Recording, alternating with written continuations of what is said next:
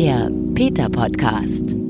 Herzlich willkommen zum Peter Podcast. Ich bin Gesine Kühne und ja, ich sag immer herzlich willkommen und auch irgendwie am Anfang immer, dass es eine ganz besondere Folge ist. Aber es ist tatsächlich jedes Mal genau so, denn ich bin immer wieder beeindruckt von meinen Gesprächspartnern und Gesprächspartnerinnen, die mit Wissen, Meinung und Standing und vor allem mit ihrem Tierschutzgedanken hier zu Wort kommen können.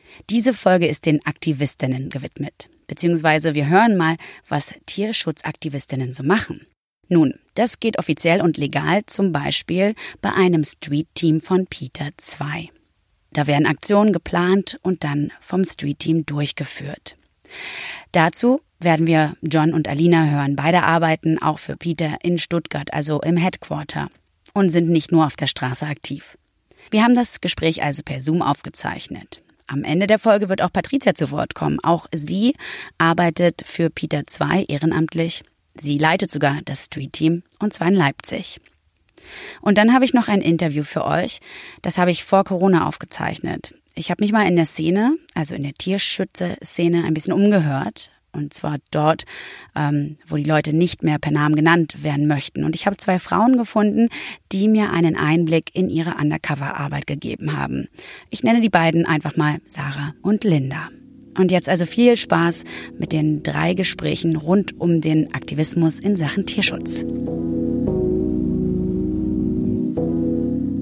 Dann sage ich mal herzlich willkommen, John und Alina. Ich freue mich, dass ihr für diese Peter-Podcast-Folge zum Interview bereit seid. Ähm, stellt euch doch einmal kurz vor. Ja, ich bin Alina, ich bin 25 und arbeite mittlerweile bei Peter als Streetteam-Betreuerin und bin so einfach für unsere Freiwilligen zuständig, betreue die und plan Demos für Peter. Ich bin der John, ich bin 30 Jahre alt. Ich arbeite jetzt glaube ich, mittlerweile dreieinhalb Jahre bei Peter im Online-Marketing als Content Manager. Also ich bin für unsere Webseite, für den Inhalt der Webseite und Suchmaschinenoptimierung und so weiter zuständig. Also jetzt nicht wirklich was mit Straßenaktivismus. Aber ihr seid beide auch ähm, AktivistInnen. Wie, wie sieht es denn genau aus? Also erstmal, also ich würde gerne, glaube ich, erstmal diesen Begriff Aktivist oder Aktivistin klären. Was genau macht euch zu äh, jeweiligen welchen? Also das schließt die, ja, den Besuch von Demos mit ein, dass man auch selbst Aktionen und Demos auf der Straße plant, dass man sich mit Passanten unterhält, ähm, sich mit der Presse unterhält, einfach ein Statement setzt auf der Straße für Tierrechte, genau dass man eben die Aufklärungsarbeit auf der Straße versetzt, eben, dass man die dort macht, die mit den Passanten spricht und versucht, sie aufzuklären und bestmöglichst halt zum Veganismus zu überreden, überzeugen. Wann habt ihr denn gemerkt, äh, dass ihr gerne aktivistisch aktiv werden möchtet? Also ich denke dann immer so ein bisschen an meine Schulzeit, was, wie man sich da so ausprobiert hat, so in verschiedene Richtungen.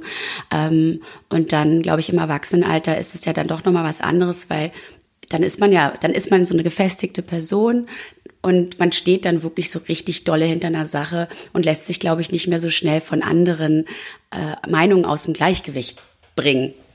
Also ich bin relativ früh auf das Thema gestoßen, so mit 13, 14 und da war für mich erstmal der Schritt, so mich als Vegetarierin zu outen sozusagen und das allen offen gegenüber zu sagen, also auch da schon Gespräche zu führen, finde ich, zählt auch schon so ein bisschen zu Aktivismus, Leute aufzuklären, mit ihnen zu sprechen und mehr Hintergrundinfos zu geben.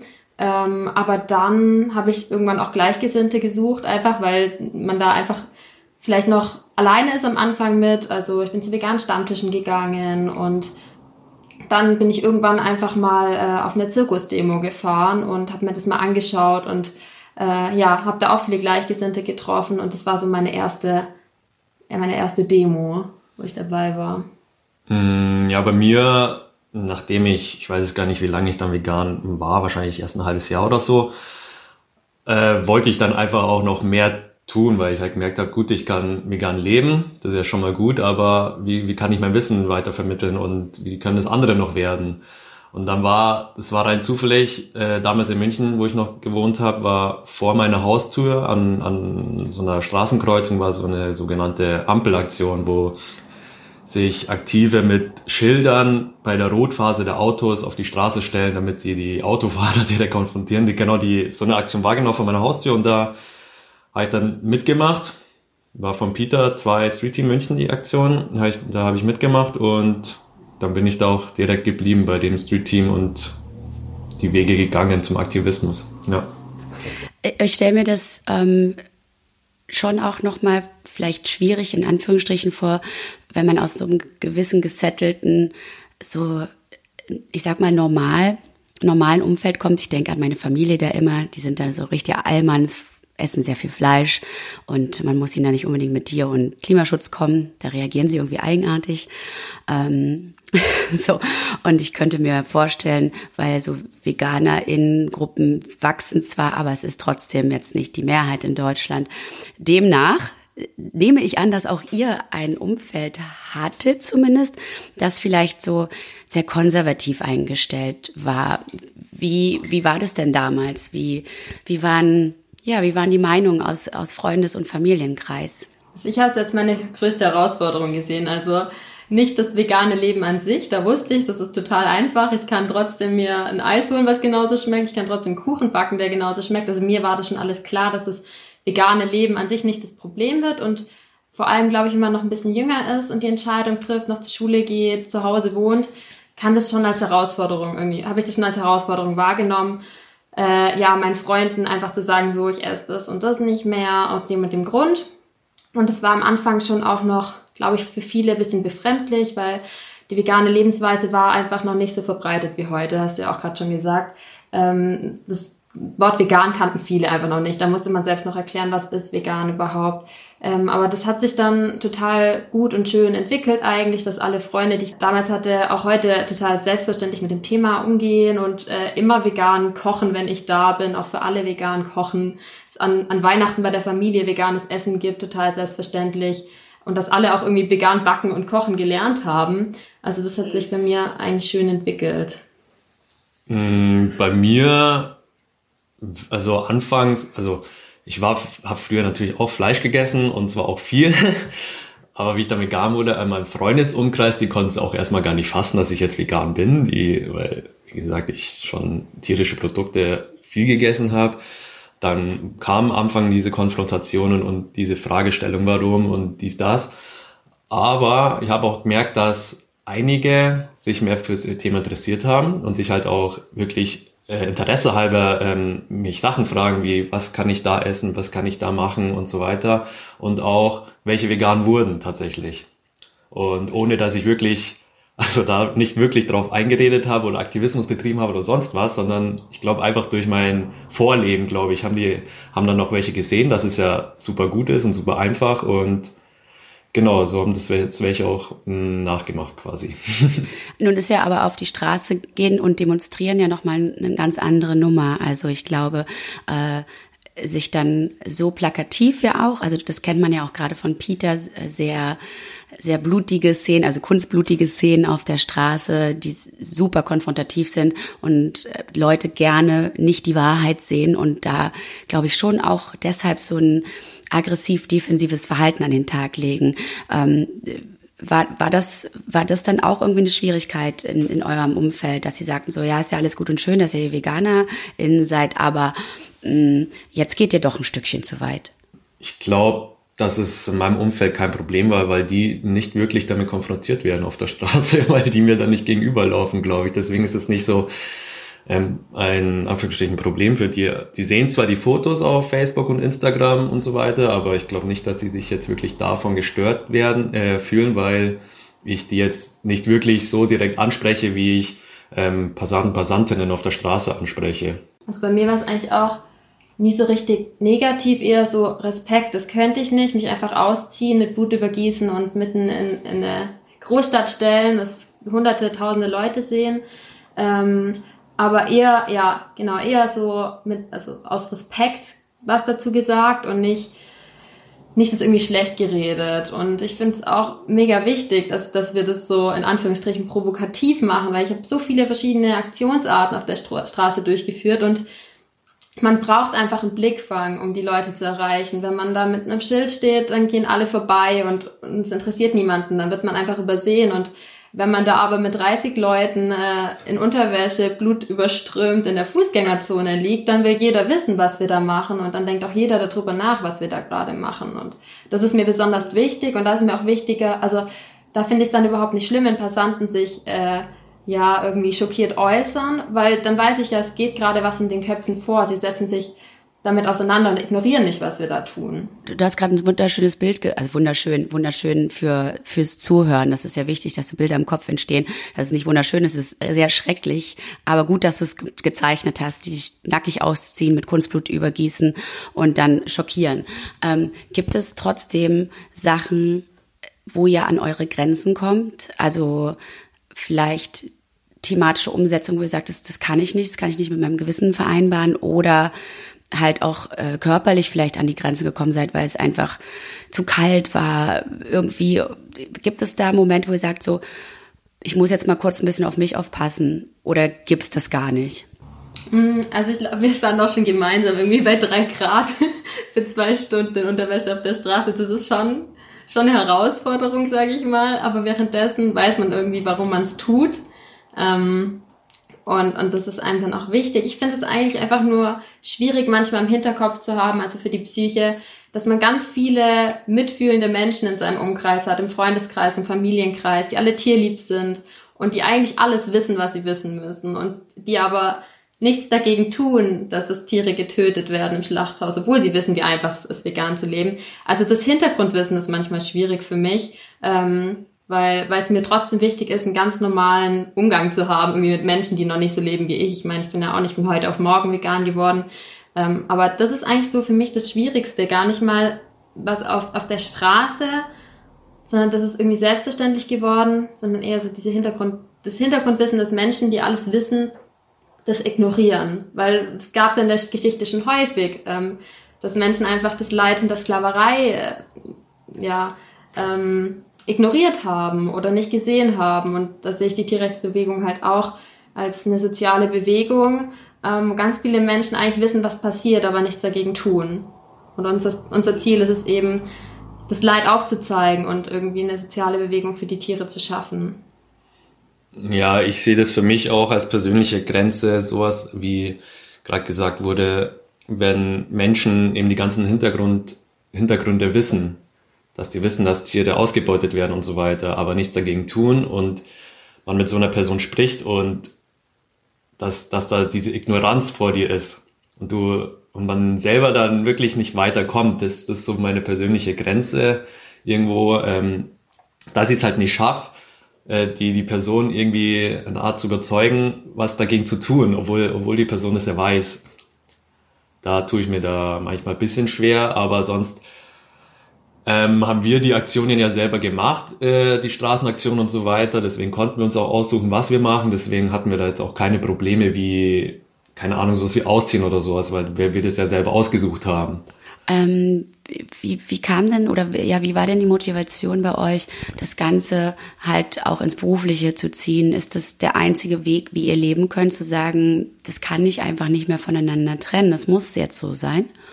Also ich bin auch, ich finde es total schön, ich bin total dankbar, dass ich die Möglichkeit habe, das irgendwie voll, in, in Vollzeitarbeit für Tierrechte zu kämpfen. Bei mir hat sich das so entwickelt, dass ich nach dem Abi ähm, ein freiwilliges Jahr gemacht habe bei Peter und ähm, genau, also ich war davor schon viele Jahre vegan und ich war auch schon bei Aktionen dabei, aber so das freiwillige Jahr bei Peter hat mich auf jeden Fall geprägt. Danach ist es auch ja einfach im Herzen geblieben und ich wollte auch dann sofort äh, aktiv bleiben. Ich habe dann im Studium auch ein Beta 2 Street Team gegründet und drei Jahre lang geleitet und dann hatte ich auch Minijobs, Werkstudentenjobs und so weiter. Bei Peter, dass der Einstieg dann für mich auch ja, relativ unkompliziert war und was mich total gefreut hat. Und ähm, ja, ich bin, also ich kann es mir manchmal gar nicht vorstellen, in Anführungsstrichen so einen normalen Job zu machen, weil ich glaube, es ist schon was Besonderes und genau, ich bin auch total dankbar, dass ich ähm, ja so mein Herzensthema in meinen Job einbringen kann.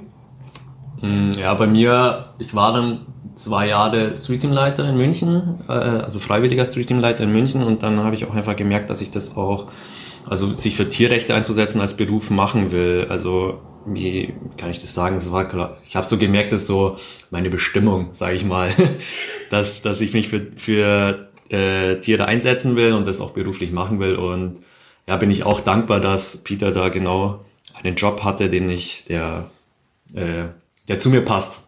Findet ihr eine gute Balance trotzdem noch, weil ihr seid ja nun auch noch aktiv unterwegs und Aktivismus findet halt ja vor allem auch außerhalb der Arbeitszeiten statt. Mm, aber ihr braucht ja auch Freizeit oder ist es ist es halt auch Freizeit? Also also klar, Aktivismus ist eine Freizeitgestaltung, aber wisst ihr, was ich meine? Dass ihr vielleicht ähm, eventuell zu viel jobmäßig involviert seid, weil das alles so ein fließender Übergang ist? Also ich glaube, wir waren beide die erste Zeit äh, während der Arbeit noch sehr, sehr aktiv, also wirklich jedes Wochenende bei einer Demo und haben auch irgendwann gemerkt, dass man schon auf sich auch Acht geben muss, dass man es vielleicht nicht ähm, 24-7 schafft, für Tierrechte zu kämpfen. Ähm, das finde ich auch wichtig zu kommunizieren, dass jeder weiß, ähm, man braucht noch seine, seinen privaten Raum und ähm, einen Kontext, ohne dass es um das Thema geht, aber ähm, ich finde schon, dass es, es fühlt sich natürlich anders an, auf der Straße zu sein und mit Gleichgesinnten irgendwie für was einzustehen, was man ja auch vor dem Job schon in der Freizeit gemacht hat, als jetzt im Büro andere dabei zu unterstützen, das zu tun. Also ich finde nicht, dass sich die Straße, also Straßenaktivismus wie Arbeit anfühlt, sondern man steht da irgendwie mit Freunden und Gleichgesinnten auf der Straße und ähm, ja, kämpft für sein Herzensthema. Und das, das nehme ich nicht als Arbeit wahr. Also das mache ich auch gerne noch zusätzlich nach Feierabend oder am Wochenende in meiner Freizeit. Hm, ja, wie Alina schon sagte, damals, also in der Anfangszeit, waren wir jedes Wochenende auf der Straße und da habe ich zudem noch das Street Team in Stuttgart habe ich auch noch geleitet. Also ich habe die ganzen Aktionen auch noch organis organisiert und vorbereitet und so weiter. Also das war dann für mich auch doch schon ein bisschen ein kleines Stück Arbeit, die ganze Vorbereitung, das ganze Planen davor. Was machen wir jetzt? Was nehme ich an Materialien mit? Und wie gesagt, das Anmelden, das Ganze zu organisieren. Und dann auf der Straße selber habe ich dann alles fotografiert noch, dokumentiert und nach der Aktion musste ich die äh, Fotos auch noch aussortieren und bearbeiten und also es war schon sehr, sehr, sehr, sehr viel. Freizeit hatte ich, hatten wir trotzdem noch, weil nach der Arbeit ähm, hat man ja auch noch ein paar Stunden Zeit unter Woche. Und aber ja, wie gesagt, jetzt ist es weniger geworden. Also die Street Team leite ich jetzt auch nicht mehr, weil das wurde mir einfach, wurde mir einfach zu viel. Aber hm, ja, wie gesagt, ähm, weniger Aktionen jetzt und bisschen mehr Freizeit einräumen, weil es ist einfach auch, sag ich mal, wenn man so viel macht, also da, da geht die ganze Energie drauf, was man ja dafür auch einsetzen will, die ganze Energie, aber ich glaube, langlebig ist das nicht gut. und das ist auch bisschen, sag ich mal, belastend, weil man ja immer doch mit diesen ähm, diesen Tierleid konfrontiert ist, ob es in der Arbeit ist, wenn ich jetzt eine Webseite anlege und ich lese die Texte und äh, lege die Bilder an oder auf der Straße und vermittel diese Bilder, dann ist es auch sehr belastend. Deswegen ist es auch wichtig, dass man sich doch bisschen Freizeit auch noch einräumt, wo man da nicht daran denkt. Ja, also äh, du sagst, glaube ich, noch was total Wichtiges, dieses belastend. Also auch die Psyche macht ja da, glaube ich, auch eine ganze Menge mit, ähm, wenn man sich wirklich quasi 24/7 mit diesem leidvollen Thema beschäftigt. Also deswegen auch die Frage nach der Balance, weil ich, glaube ich, also beziehungsweise ich denke, dass das nur jeder gesunde Geist noch viel kämpfen kann. Also was bringt es, wenn ihr ausgemergelt und fertig mit der Welt seid, dann, dann haben die Tiere ohne mehr davon. Ne? Ja. Genau, ja.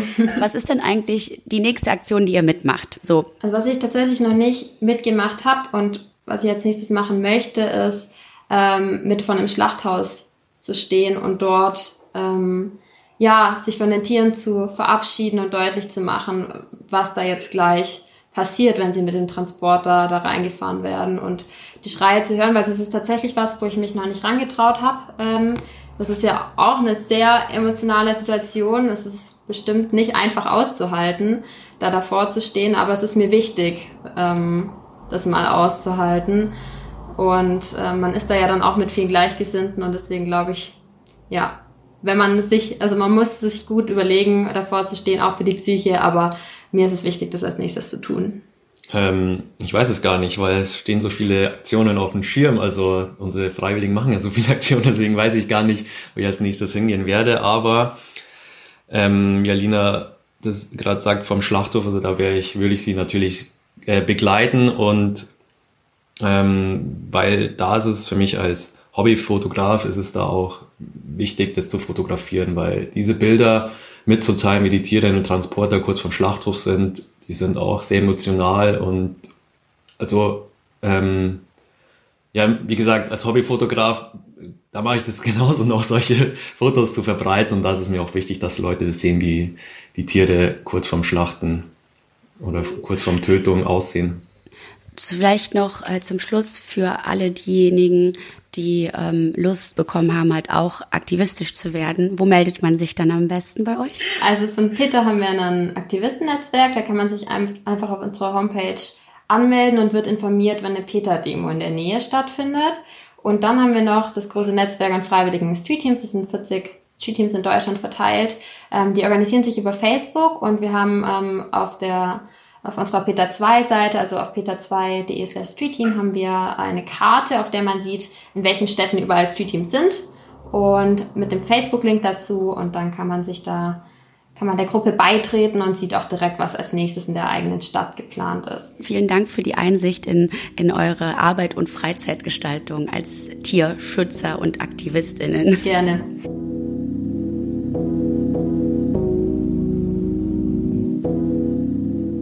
Ihr beide wart ja in Stellen unterwegs. Wie kann ich mir das vorstellen? Zeichnet doch das, ähm, das Bild so sensorisch wie möglich mit Gerüchen und all dem, was einem sofort ins Auge fällt. Ja, also was bei äh, allen Stellen eigentlich äh, dasselbe ist, egal ob jetzt Kühe, Hühner, Puten oder Schweine.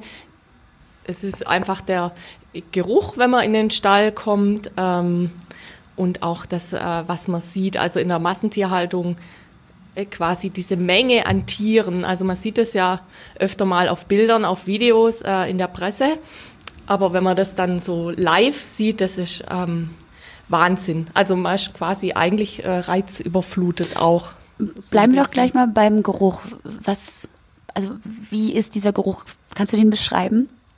Ja, also ist sehr beißend. Ähm, oft in der Geflügelhaltung vor allem äh, ist das ein Ammoniakgeruch, der ist sehr scharf in der Nase und mhm. brennt auch in den Augen nach einer gewissen Zeit. Ja, der ist sehr eindringlich und den kriegt man auch nicht mehr so schnell danach aus der Nase raus. Bleiben wir doch ganz kurz beim ähm, Geflügelbetrieb. Wenn man da reinkommt, dieser beißende Geruch in der Nase, was ist das Erste, was man sieht? Ähm, eigentlich wie ein weißer Teppich jetzt, ne? wenn mhm. man jetzt so diese Hühnerhaltung sieht mit Tausenden oder Zehntausenden Tieren, das ist äh, einfach wie ein weißer Teppich. Man nimmt so das einzelne Tier gar nicht mehr wahr, weil es einfach eine unglaubliche Masse ist da drin. Was geht euch denn da so durch den Kopf? Vielleicht magst du antworten. Wenn, also wenn dann dieses Bild und dieser Geruch auf einen so eindrischt. Also in der Situation, äh, wo man da unterwegs ist, oft auch nachts, da ist man meistens eh schon äh, recht angespannt wegen der Situation an sich. Und wenn man dann so einen Stall betritt äh, und diese ganzen Eindrücke, also den, der Geruch ist das eine und das zweite ist so, so ein Lärm. Also oft hört man von außen von den Ställen schon die Lüftungsanlagen als, als Grundlärmpegel und wenn äh, man dann in den Stall reingeht, dann äh, ist meistens der Lärm von der Menge an Tieren, die da so auf einen reinprasseln. Mhm. Also jetzt zum Beispiel ähm, ein Hühnerstall, so, so von äh, einer Bodenhaltung zum Beispiel, die ist ja auch mehrstockig sozusagen. Und wenn man da reingeht, dann hat man natürlich diese unglaubliche Menge Hühner vor sich und die sind alle am, am Geräusche machen, die bewegen sich, die flattern, je nach Tageszeit und nach äh, Art der Tiere reagieren die natürlich auch ähm, ein bisschen äh, gestresst oder reagieren überhaupt dass sie, darauf, dass jemand reinkommt oder dass mhm. sich etwas bewegt. Und dann flattern die und dann ist es natürlich so eine riesige Geräuschkulisse, die da auf einen reinprasselt. Ähm, und diese ganzen Sinne oder die Eindrücke auf einmal in Kombination mit der Grundanspannung, die man sowieso schon hat, ähm, die kann man gar nicht so auf einmal wahrnehmen, so richtig. Also man hat ja ein bestimmtes Ziel, warum man da reingeht, mhm. also zum Beispiel jetzt Videoaufnahmen zu machen. Und dann konzentriert man sich einfach darauf und fokussiert sich darauf und versucht dann nebenher alles andere auszublenden, ja, damit heißt, man einfach so schnell wie möglich da das tun kann, was man eigentlich will. Genau, also ihr seid fokussiert, macht eure Arbeit, für die ihr quasi dort seid und gebt auch so Emotionen gar keinen Raum. Also gar keinen Raum geben ist sehr schwierig natürlich, weil das äh, ganz viele Dinge sind, die man da sieht. Man sieht ja Verletzungen, man sieht tote Tiere, man sieht kranke Tiere und die ist alle die ganzen Dinge und genau die wollen wir ja auch dokumentieren. Also wir können sie natürlich nicht nicht komplett ausblenden, mhm. aber in in der Situation kann man hat man nicht die Zeit, das an einen ranzulassen und zu verarbeiten. Mhm. Ja, vielleicht noch also mit den Emotionen, die kommen dann auch oft hinterher. Das also habe ich mir gedacht, ja. Dann alles beendet ist, immer auf dem Heimweg ist oder dann zu Hause eben ist, dann geht einem das nochmal alles durch den Kopf, was man so gesehen hat und äh, gehört und gerochen. Und da kommt dann schon auch, also bei mir zumindest das Kopfkino dann ist das, auch. Ja. Ist das Wut oder ist das Trauer? Was, was ist das? Oder also eine Mischung? Ja, ich würde es als Mischung bezeichnen, glaube ich. Also klar, mal wütend darüber, dass es so Zustände gibt. Ähm, auch traurig natürlich. Und dann aber auch wieder irgendwie ermutigt, dann was dagegen zu tun. Mm, und genau deshalb, also den Sinn in dieser Arbeit wiederzufinden genau. ne? Ja. und irgendwie das Gefühl zu haben, mhm. es ist irgendwie nicht ungefährlich und so weiter, aber ich habe es halt gemacht aus einem gewissen, gewissen Grund und hoffentlich genau. hilft das jetzt, irgendwie ja. die Zustände zu verbessern. Richtig. Mhm. Wenn ihr im Stall seid und also du sagst es gerade, verletzte Tiere, hat man da manchmal so den Drang, einfach so ein Huhn sich zu nehmen und einfach mit nach Hause zu nehmen und hochzupäppeln und für immer zu lieben. So. Ja, sicher, das Gefühl hat man natürlich. Das mhm. tut einem ja leid, wenn man dann so schwer verletzte, kranke Tiere sieht. Aber es ist einfach so, klar, man würde dem einen Tier helfen, aber das alleine würde nichts ändern mhm. an der ganzen Geschichte, an den ganzen Zuständen. Also es ist einfach sinnvoller, das zu dokumentieren und dann dagegen anzugehen, als einzelne Tiere zu retten. Es hört sich hart an, aber es ist auch schlichtweg nicht möglich. In einem Stall mit 10.000 Hühnern, da müsste man hunderte Tiere mitnehmen. Ne? Also das ist nicht möglich und es ist ja in meinen Augen auch nicht so sinnvoll, mhm. nicht so effektiv. Ja. Jetzt haben wir erstmal über so einen riesigen Hühnerstall gesprochen. Wie ist es denn in, in so einer Rinderzucht oder Schweinemast? Erzähl doch mal. Milchbetriebe sind ja gibt es genauso viele riesige, wie, wie wir jetzt gerade von den Hühnerbetrieben äh, gesprochen haben. Aber es gibt auch viele kleine und da denkt man ja oft, die sind irgendwie so der Bauer nebenan und der macht das alles ganz anders als die riesige Massentierhaltung. Mhm. Ähm, aber was wir so erlebt haben, da kann man leider überhaupt nicht sagen, dass die irgendwie besser sind oder dass es den Tieren da besser geht, weil natürlich der, der finanzielle Druck für so einen kleineren Hof auch da ist und der genauso wirtschaften muss und wenig Kapazität hat äh, oder Interesse, was auch immer, die, den Rindern ein schönes Leben zu machen, mhm. sage ich jetzt mal. Also ein kleiner Rinderstall ist genauso oder unter Umständen noch, noch schlimmer, voll mit Gülle.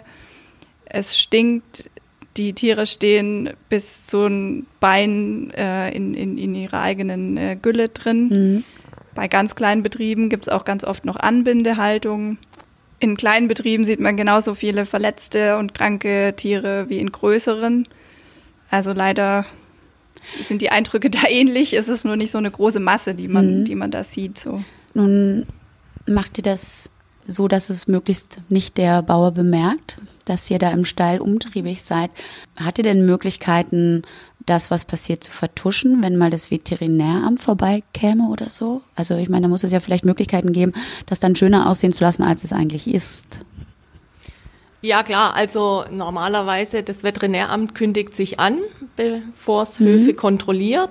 Und natürlich besteht die Möglichkeit dann für den Landwirt, dass er den Hof sauber macht, die Tiere gut versorgt und der Stall sauber aussieht. Mhm. Und ähm, also ich denke, einen realistischen Einblick hat man einfach wenn das eben nicht möglich ist für den Landwirt. Ne? Mhm. Also wenn er sich nicht, nur so sieht man, wie ist der Alltag wirklich von mhm. den Tieren dort. Und ähm, faktisch auch einfach, da wo mit Tieren Geld gemacht wird, eben, da kann es denen nicht gut gehen. Also man könnte in Deutschland, glaube ich, in jeden x-beliebigen Stall gehen und, und würde immer wieder dieselben Missstände vorfinden. Mal, mal schlimmer, mal weniger schlimm vielleicht, aber überall, wo Tiere in so Massen gehalten werden, da kann es gar nicht artgerecht zugehen. Es ist gar nicht möglich. Also hunderte oder tausende Tiere in einer Halle unterzubringen und das artgerecht zu gestalten, mhm. das, das geht nicht.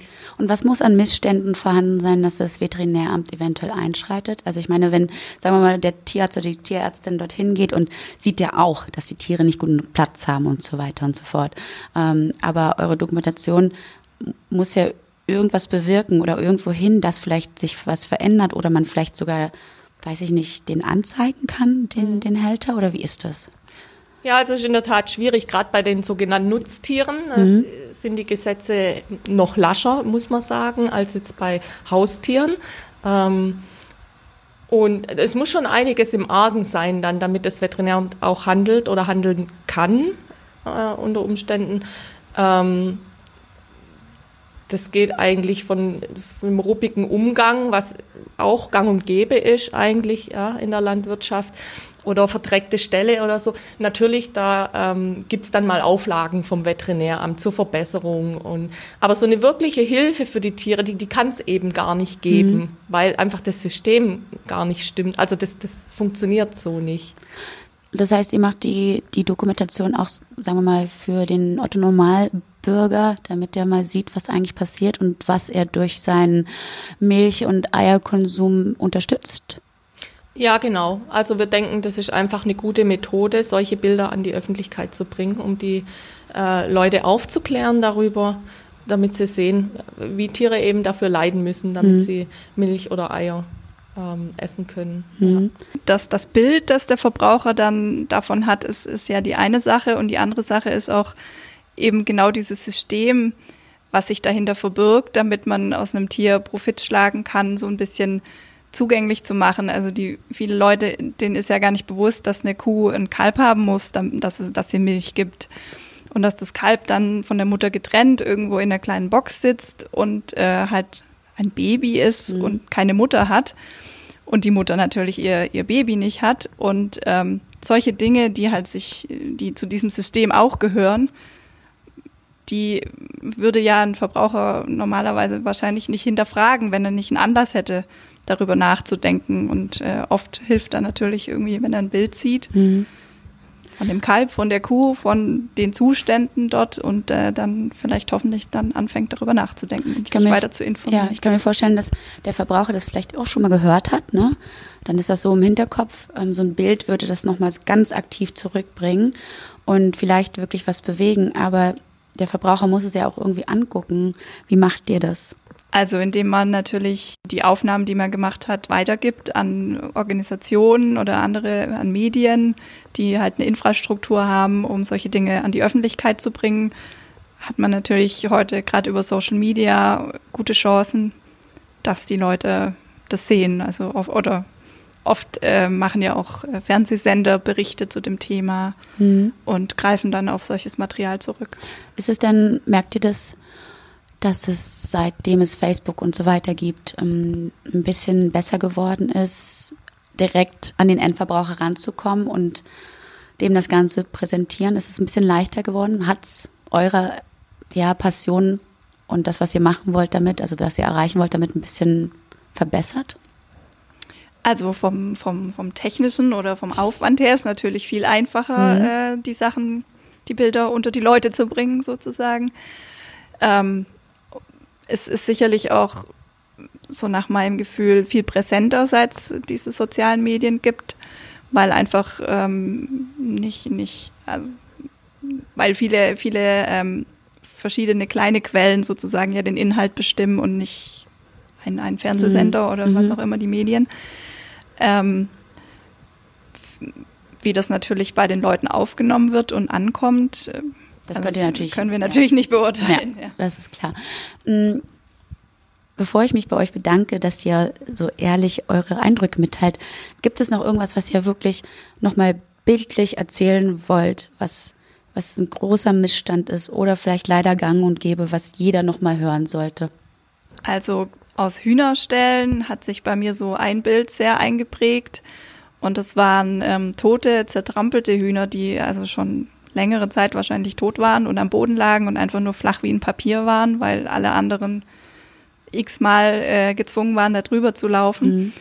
Ähm, und dieses Bild ist natürlich zum einen eklig und zum anderen auch einfach so, wenn man sich reinversetzt und denkt, das war mal ein Lebewesen und das ist an dieser, an diesem Ort und Stelle wahrscheinlich langsam verhungert oder an irgendwelchen anderen Krankheiten gestorben. Und die Artgenossen haben das mitbekommen und mussten dann konnten dem natürlich auch nicht aus dem Weg gehen mhm. und sind da hundertmal drüber gelaufen. Das ist so ein Bild, ähm, was sich irgendwie sehr eingebrannt hat. Mhm. Ja, bei mir gab es äh, ähnlich, das war in einem Kuhstall, gerade in einem angesprochenen kleinen Betrieb, äh, wo eine Kuh tot im Stall lag, wohl auch schon länger, also war schon sehr aufgegast auch und ähm, die anderen Kühe eben immer wieder auch zu der Kuh, die schon offensichtlich lange tot war, hin und sie angestupft haben und das irgendwie nicht verstanden haben. Und dann war mir einfach im Kopf die, die Gleichgültigkeit von dem Landwirt dann auch, weil er muss ja täglich zum Füttern in den Stall, also er kann ja auch eine tote Kuh nicht einfach übersehen haben, die da rumliegt und ja, das ist so ein Bild, ähm, was ich immer noch äh, sehr präsent habe im Kopf einfach irgendwie. Also das fand ich ganz schrecklich, dass so ein Lebewesen da einfach so vergessen da rumliegt. Also es ist einfach egal. Es wird mhm. einfach liegen gelassen, bis irgendwann wahrscheinlich dann mal der Abdecker kommt, bevor die aufgegaste Kuh explodiert. Und ja, und äh, eben die Reaktion von den anderen Tieren, die das genau mitbekommen haben, dass da was nicht stimmt, dass da ein toter Artgenosse rumliegt und äh, die konnten nichts anfangen damit eben. Ja. Eine letzte Frage habe ich tatsächlich noch an euch. Ähm, das ist ja wirklich eine schwere Arbeit für die Seele, die ihr macht, für eure Seele. Seid ihr manchmal so der Verzweiflung nahe, dass ihr sagt, ich kann nicht mehr, es bringt irgendwie nichts oder ist, also das ist, ist das gar keine Option, da aufzuhören? Also klar, manchmal könnte man schon verzweifeln. Ne? Man ist ja auch nur ein Mensch mit Gefühlen und mal kann man das besser wegstecken und mal weniger gut. Aber eigentlich überwiegt die Motivation weiterzumachen, weil man ja auch schon immer wieder Erfolge sieht. Ne? Man veröffentlicht was und dann wird was getan für die Tiere. Oft sind es nur äh, kleine Verbesserungen, aber es sind welche und man doch, das überwiegt, würde ich sagen. Einfach dann daran denken, weiterzumachen äh, für die Tiere. Und bei mir ist so, dass ich auch ähm, selber durch solche Aufnahmen, die ich im Fernsehen gesehen habe, angefangen habe, äh, drüber nachzudenken, woher kommt eigentlich das, was ich esse und nicht hinterfrage. Und deshalb ähm, habe ich natürlich die Hoffnung, dass es vielen anderen Leuten auch so geht und das äh, motiviert mich. Vielen Dank euch. Herzlich willkommen, Patricia. Schön, dass du bei dieser Peter-Podcast-Folge dabei bist. Ich freue mich, dabei zu sein. Du bist ja aus einem ganz gewissen Grund mit dabei. Du leitest das Street-Team in Leipzig. Ähm, was ist denn ein Street Team genau? Vielleicht kannst du das kurz erklären. Genau, ich bin jetzt seit ungefähr etwas über drei Jahren die Leitung vom Peter 2 Street Team in Leipzig.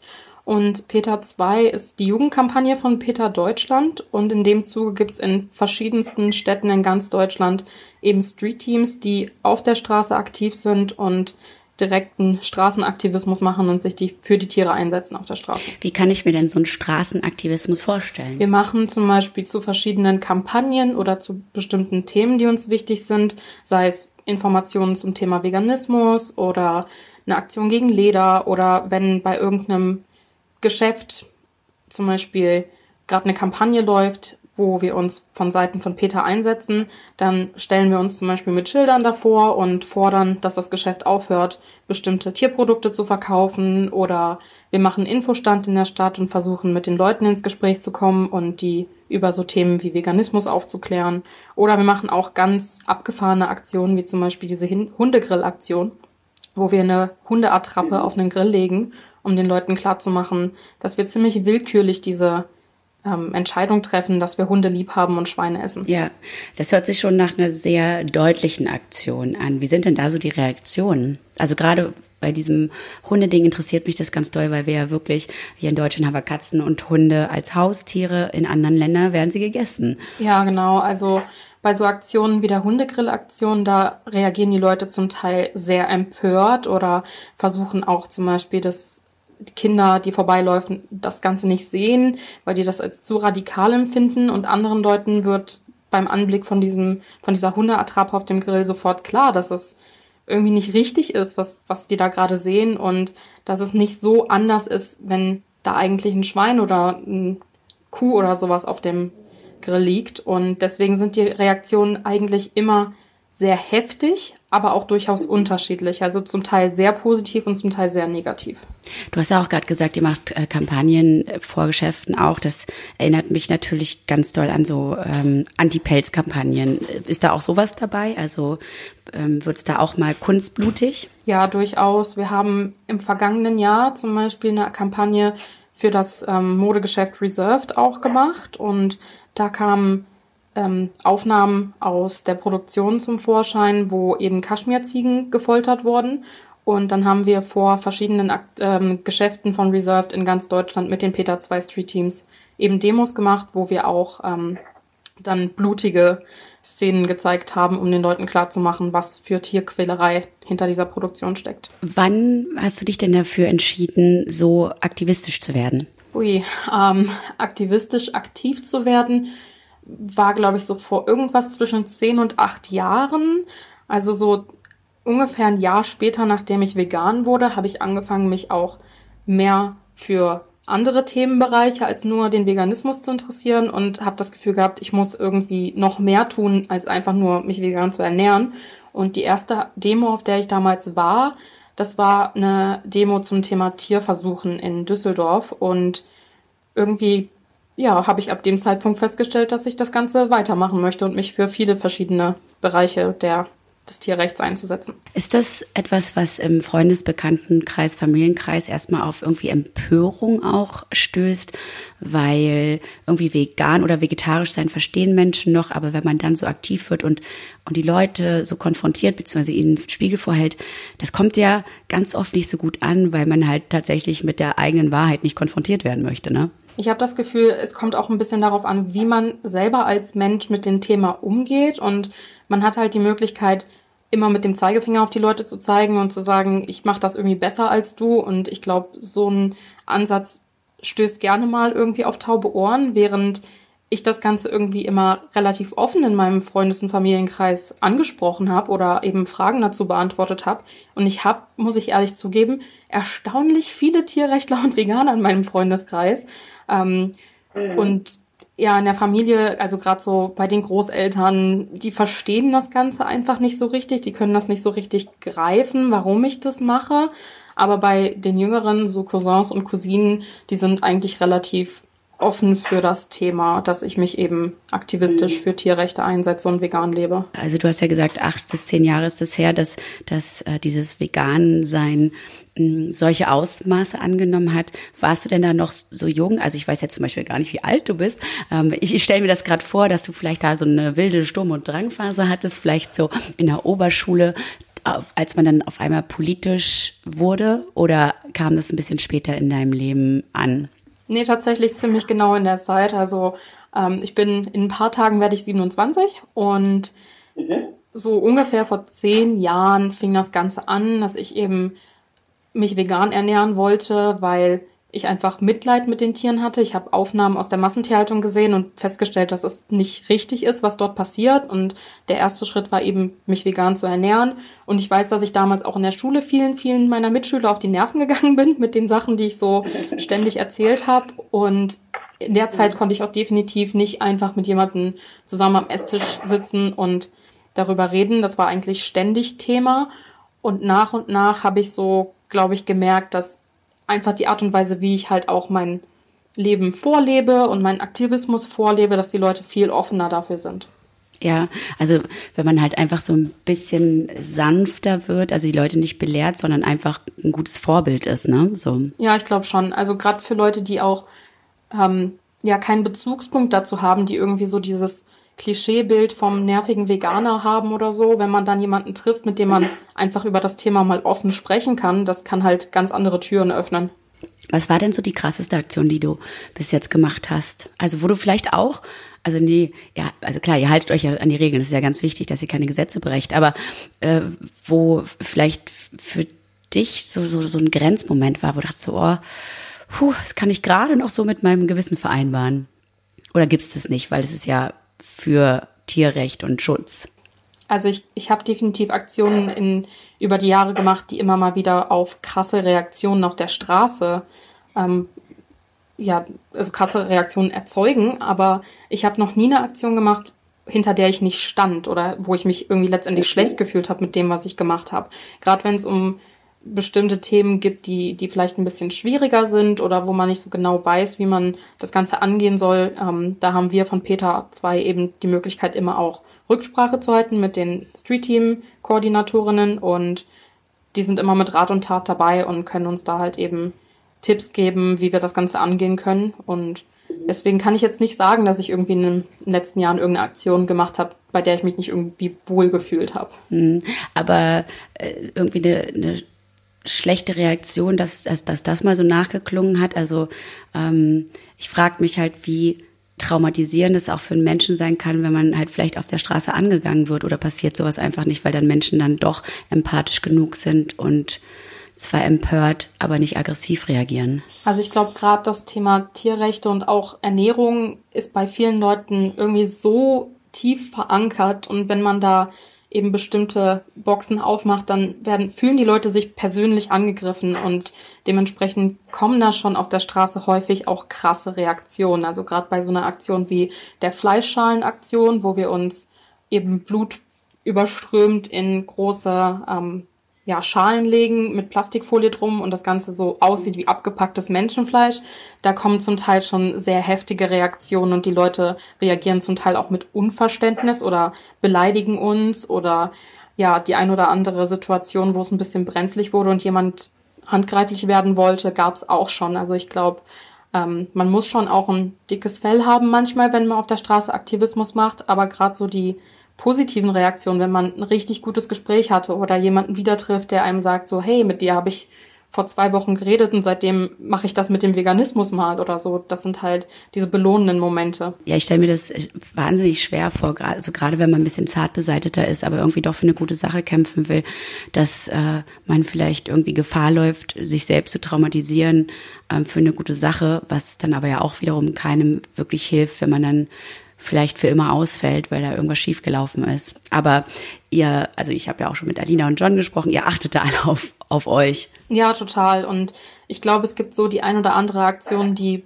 vielleicht dem einen oder anderen nicht so zusagt. Und dann gibt es andere Aktionen wie die Ampelaktion, die wir regelmäßig machen, die eigentlich relativ schmerzfrei abläuft, weil man keinen direkten Kontakt mit den Leuten hat, sondern wir uns einfach nur mit Schildern immer in der Grünphase vor die Autos stellen und ähm, da kommt auch erstaunlich viel positiver Zuspruch, so mit Daumen nach oben oder irgendwie Hupen oder so von den Leuten. Und ich glaube, das ist gerade für jemanden, der gerade frisch dabei ist oder sich einsetzen möchte, aber so ein bisschen schüchtern ist, vielleicht eine ganz gute Aktion. Und das ist auch schön am Peter 2 Street Team, dass man eben so eine Fülle an verschiedenen Aktionen hat und mal ein bisschen was rumprobieren kann. Du bist ja im Urlaub, bist bei deiner Familie. Wie lange hat es denn gebraucht, dass Mama und Papa irgendwie äh, nicht mehr vielleicht den Gedanken hatten, ach, das verwechselt sich wieder, sondern gecheckt haben, was da Sache ist und das, das auch für dich und dein Leben anerkennen und vielleicht, vielleicht auch so ein bisschen stolz sind. Ich habe einen großen Bruder, der quasi vor mir diese Phase durchgemacht hat, sodass meine Eltern schon so ein bisschen ähm, vorbereitet waren, als ich dann um die Ecke kam und sagte, ab heute esse ich keine Tiere mehr. Aber das mit dem Aktivismus, das hat eine Weile gedauert. Also so die ersten paar ähm, Momente, als ich irgendwie auf Demonstrationen war und später auch welche selber organisiert habe, da waren meine Eltern immer so ein bisschen, pass auf dich auf, dass dir nichts passiert. Aber mittlerweile mache ich das ja schon seit vielen, vielen Jahren und ähm, auch recht aktiv und habe auch schon die ein oder andere Rede bei Fridays for Future oder Peter oder anderen größeren Aktionen gehalten und da sind meine Eltern doch mittlerweile auch stolz drauf, was ich so mache. Gibt es denn also äh, irgendwie eine Möglichkeit zum Beispiel für Leute, Aktivismus zu betreiben, die aber vielleicht dann doch für Demos oder solche Aktionen zu zart beseitet sind? Und kann man da trotzdem Aktivistin sein? Auf jeden Fall. Also von dem klassischen Infostand, wenn man irgendwie ganz gut mit Fakten umgehen kann ähm, und da eben in einem geschützten Umfeld auf irgendeiner Messe oder so eben mit den Leuten reden kann, die vielleicht auch ein bisschen offener für das Thema sind. Oder sowas wie die Ampeldemo, wo man erst gar nicht mit Leuten reden muss. Oder eben auf einer Mahnwache, wo man auch relativ selten mit Leuten irgendwie sprechen muss. Es gibt so viele verschiedene Sachen, die man machen kann. Genauso wie Kreiden gehen zum Beispiel, wenn es angemeldet ist, dass man irgendwo vegane Botschaften hinterlässt. Es gibt eine Fülle von verschiedenen Aktionen, wo man sich ausdrücken kann und auch Online-Aktivismus ist zum Beispiel wichtig, um irgendwie die sozialen Medien mit veganen Messages zu ähm, fluten. Also mhm. ich denke, es gibt für jeden irgendwie was, was er machen kann, wenn er aktiv werden möchte. Sehr schön. Und für den Raum Leipzig ähm, haben die Menschen ja dich und können sich dann ja ähm, also über Peter an dich wenden, nehme ich an. Ne? Auf jeden Fall. Sehr gut. Dann sage ich nämlich Dankeschön für den Einblick in deine freiwillige Arbeit. Das muss man ja auch dazu sagen. Es ist ja alles freiwillig, ehrenamtlich. Ja, genau. Also ich habe einen ganz normalen Beruf, den ich nachgehe und in meiner Freizeit ähm, versuche ich mich so viel wie möglich für die Tiere einzusetzen und ein Weg, über den ich das mache, ist eben das Peter 2 Street Team Leipzig. Danke, Patricia. Vielen Dank. Wenn ihr aktivistisch aktiv werden möchtet, dann einfach wie immer mal auf peter.de klicken und dort eure Informationen zusammensammeln. Ihr habt es gehört, selbst Online-Aktivismus ist wichtig, wenn die Straße zum Beispiel nichts für euch ist. In der nächsten Folge Peter Podcast geht es übrigens um Wissenschaft statt Tierversuche. Mein Name ist Gesine Kühne und ich sage vielen Dank fürs Zuhören.